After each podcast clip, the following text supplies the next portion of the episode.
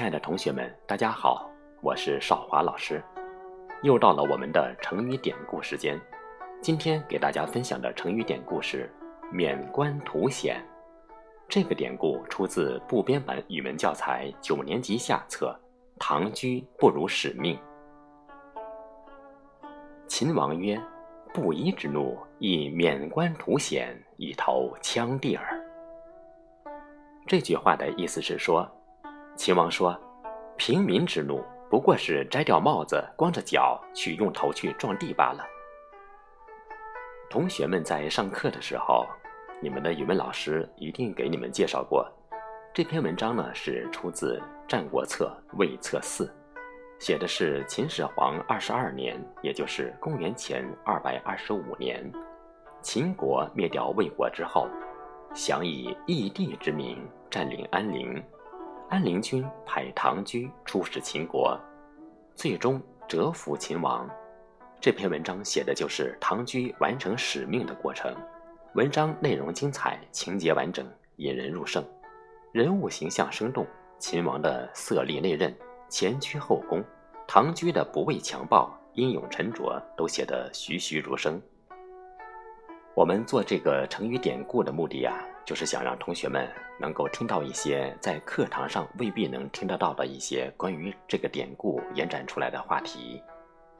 那么今天借助“免官图显”这个成语典故，我们来分享两个话题，一个是打假，二是介绍一下古代著名的四大刺客。同学们一定很想知道打假打的是什么假呢？别着急，听老师慢慢说给你听。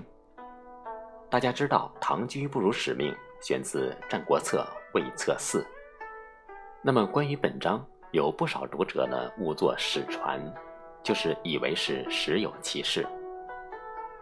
那给大家这种印象，我们的初中语文教参的分析不能不说是极有影响的。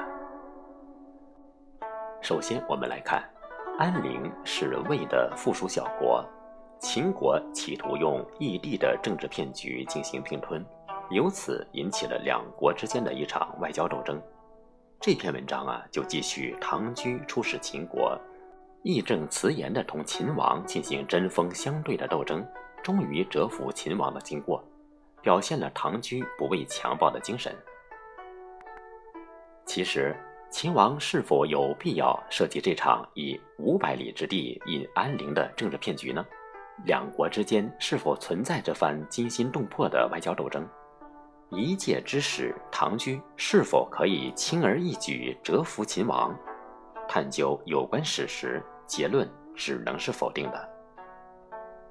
我们查阅相关史料可以看出，它的基本情节是不合事理，人物形象也不够准确，重要细节严重失实。据《史记·刺客列传》记载。按照秦法，群臣侍殿上者不得持尺寸之兵。也就是说，按照秦国的法律，秦国的群臣尚不可带剑入殿。那么，作为敌国使者的唐雎，怎么能够持剑立于朝堂之上呢？更何况，当时秦国正好与东方诸国权力相搏，面对来意不善的敌国之使，焉能如此麻痹大意？由此看来呀，唐雎不辱使命，不仅违背了历史的真实，作为文学作品，也违背了生活的真实。这篇文章啊，是出于虚构的拟托，而且虚构拟托的手法也实在是算不上高明。此外，我们在对照《史记》对唐雎其人其事的记载，对准确理解“唐雎不辱使命”一文不无启迪。早在两千多年前。司马迁即以史家锐利的目光对唐雎劫秦王之真伪做过甄别，并且委婉地否定了此事。那么《战国策》呢，是西汉刘向根据六种书合成，文字也并非一人之手，所以呀，有此虚假，其实并不奇怪。这就是我们打假的内容。在《唐雎不辱使命》原文中有这样一段。唐雎曰：“此庸夫之怒也，非士之怒也。夫专诸之刺王僚也，彗星西月；聂政之刺韩归也，伯鸿贯日；妖离之刺庆忌也，苍鹰集于殿上。此三子者，皆布衣之士也。怀怒未发，休尽降于天，与臣而将四矣。在这段中啊，出现了三位刺客，就是专诸、妖离、聂政，再加上还有一位我们非常熟悉的荆轲，就是中国古代出名的四大刺客。我们今天啊，给大家简单介绍一下。首先，我们来看专诸。专诸呢是春秋时唐邑人，也就是今天的江苏六合县人。专诸这个人是屠户出身，就是一个屠夫。他英武有力，对母亲是非常的孝顺。有一次呀，专诸和一个大汉两个人厮打，很多人劝架劝不住，结果呢，他的妻子一唤，他便束手而回，马上就乖乖的回家了。伍子胥刚好路过此地，就问他为什么。专诸回答道：“取一女之手，必伸展于万夫之上。”那伍子胥听了专诸这个回答呢，感到特别的敬佩，于是就和专诸结为八拜之交。当时伍子胥知道吴王朱凡的公子姬光想要杀死吴王僚，于是呢就把专诸推荐给了公子姬光。那公子光呢，对专诸呢也是非常的善待。后来趁吴对楚用兵，国内空虚之际，公子光就设宴来请王僚，然后呢命令专诸去刺杀他。王僚戒备极严，据《史记·刺客列传》记载，使兵陈自宫至光之家，门户皆闭左右，皆王僚之亲戚也。就是说。王僚派他的军队一直从他的宫殿一直到姬光的家，在门户和台阶的两边都是王僚的亲戚。夹立士皆持长皮，就是夹道两边排班站立着的都是手持兵器的士兵。酒既酣，公子光扬为足疾入窟室中，使专诸置匕首于至之腹中而进之。在喝酒正酣之际，公子光假装脚有毛病，就回到房间，派专诸把匕首放在鱼的腹中而进去。既至王前，专诸搏鱼，因以匕首刺王僚，王僚立死。专诸手捧藏有匕首的鱼，来到王僚的面前，把鱼抛开，用匕首去刺王僚，左右亦杀专诸，王人扰乱。公子光出其服甲以攻王僚之徒，尽灭之，遂自立为王，是以即名造历史的吴王阖闾。王僚的左右见状，赶紧去杀专诸，公子光的伏兵就把王僚的随从全部都杀尽了，然后自立为王，就是后来名噪历史的吴王阖闾。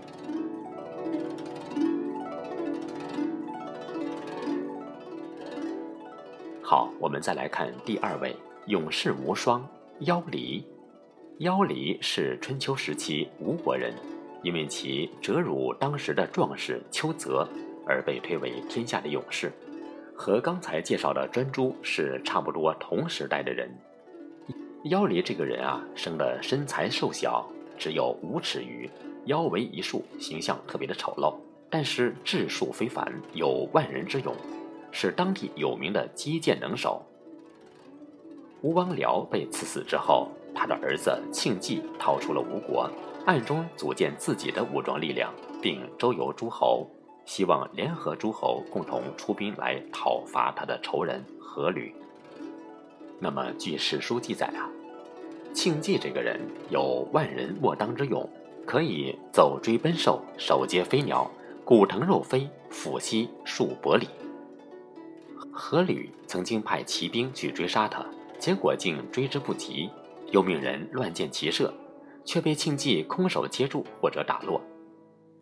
如此看来，庆忌可当天下第一勇士之称，而且庆忌也不仅仅是个头脑简单的武夫而已。阖闾曾评价他是明智之人，归穷于诸侯，不下诸侯之事。《吴越春秋·阖闾列传》记载，公子光既杀王僚，以自立为王。王僚之子庆忌逃往魏国，公子光使妖离去刺杀他。妖妖离呢，就假装是负罪潜逃，然后吴王呢就把妖离的妻子杀掉了，后去魏去投奔庆忌，与之俱渡江，与庆忌两个人一块渡江至吴地，来到吴国的地盘。趁庆忌不意，刺杀之，妖离后亦自杀。那么，根据史书的记载，妖离与庆忌同乘渡船，趁庆忌不备，左右持矛从庆忌身后狠狠刺去，当即刺穿了庆忌的胸膛。不料庆忌竟不得救死，反身一把抓住妖离，抓住他的小腿，将其头下脚上倒提起来。大笑着将他进入江中三次，又坐下，将妖离放在膝上，笑道：“西西在天下之勇士也，乃敢加兵刃于我。”左右欲杀妖离，庆忌却阻拦道：“岂可一日而杀天下勇士二人哉？”命令放妖离还吴，自己却拔出长矛，滴血而死。妖离在回国途中，渡至江陵时，忽然悲痛不已。不肯前行，还说杀吾妻子以示其君，非人也；为新君而杀故君之子，非义也。认为自己没有面目再见天下之事。